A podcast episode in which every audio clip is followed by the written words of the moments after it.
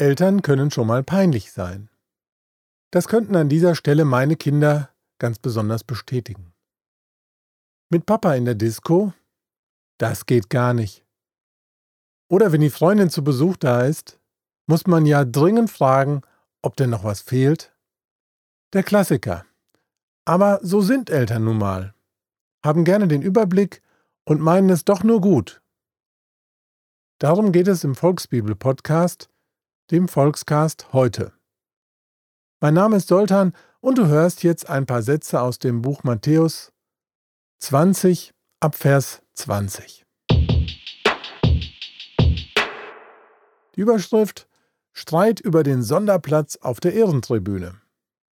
Irgendwann kam mal die Frau von Zebedeus vorbei mit ihren beiden Söhnen Jakobus und Johannes. Was wollen Sie? fragte Jesus die Frau. Sie legte sich platt vor ihm auf den Boden und bettelte.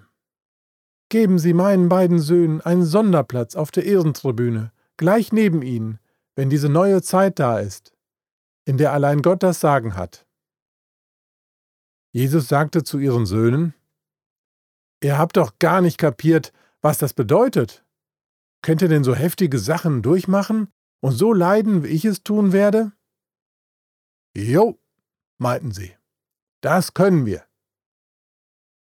Ja, ihr werdet auch schlimme Sachen durchmachen müssen. Das ist sicher, aber ich kann das nicht entscheiden.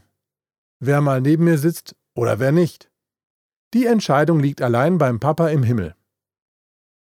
Die anderen Freunde waren richtig angefressen, als sie hörten, was Jakobus und Johannes von Jesus wollten. Also musste Jesus mal wieder Frieden stiften. Er holte sie zu einem Treffen zusammen und sagte, Ein mieser Chef herrscht über seine Angestellten wie ein Diktator. Und die Abteilungsleiter können jeden zusammenscheißen, weil sie die Macht dazu haben. Aber so genau soll es bei euch auf keinen Fall abgehen. Wer der Chef sein will, der sollte sich wie ein kleiner Praktikant verhalten. Und wer ganz vorne stehen will, soll sich ganz hinten anstellen. Auch der Auserwählte, der Menschensohn, ist nicht hier, um sich bedienen zu lassen. Er kam, um anderen zu helfen und um ihnen zu dienen. Er wird sogar für andere sterben und mit seinem Leben ihre Schulden bezahlen. So wird er viele befreien. Ja, ist ja schon eine komische Nummer, die die beiden Jesus-Fans da abziehen, oder?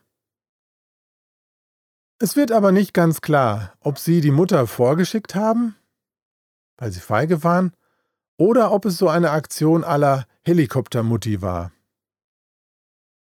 Cool nur in diesem Moment, wie Jesus damit umgeht.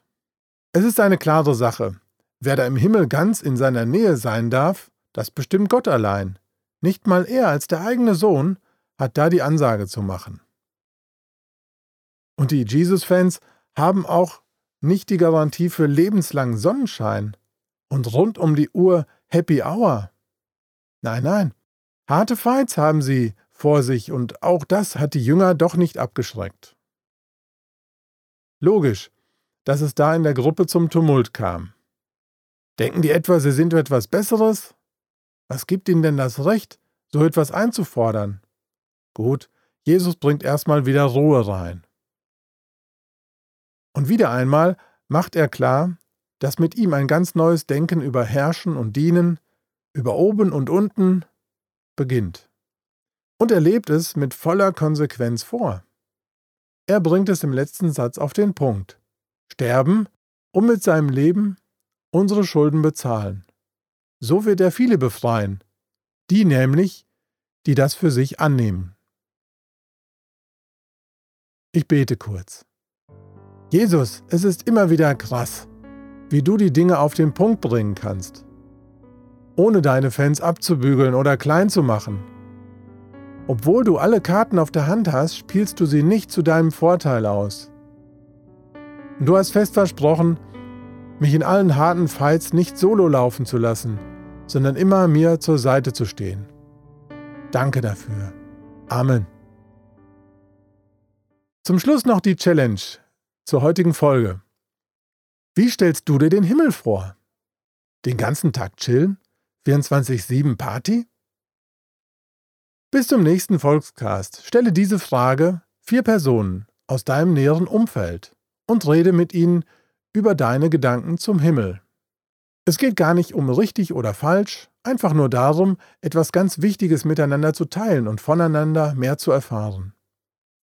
Wenn du auch noch Bock hast, kannst du gerne auch noch dazu googeln. Was sagt die Bibel zum Thema Himmel? So viel für heute von mir. Ciao, bis zum nächsten Mal hier im Volkscast.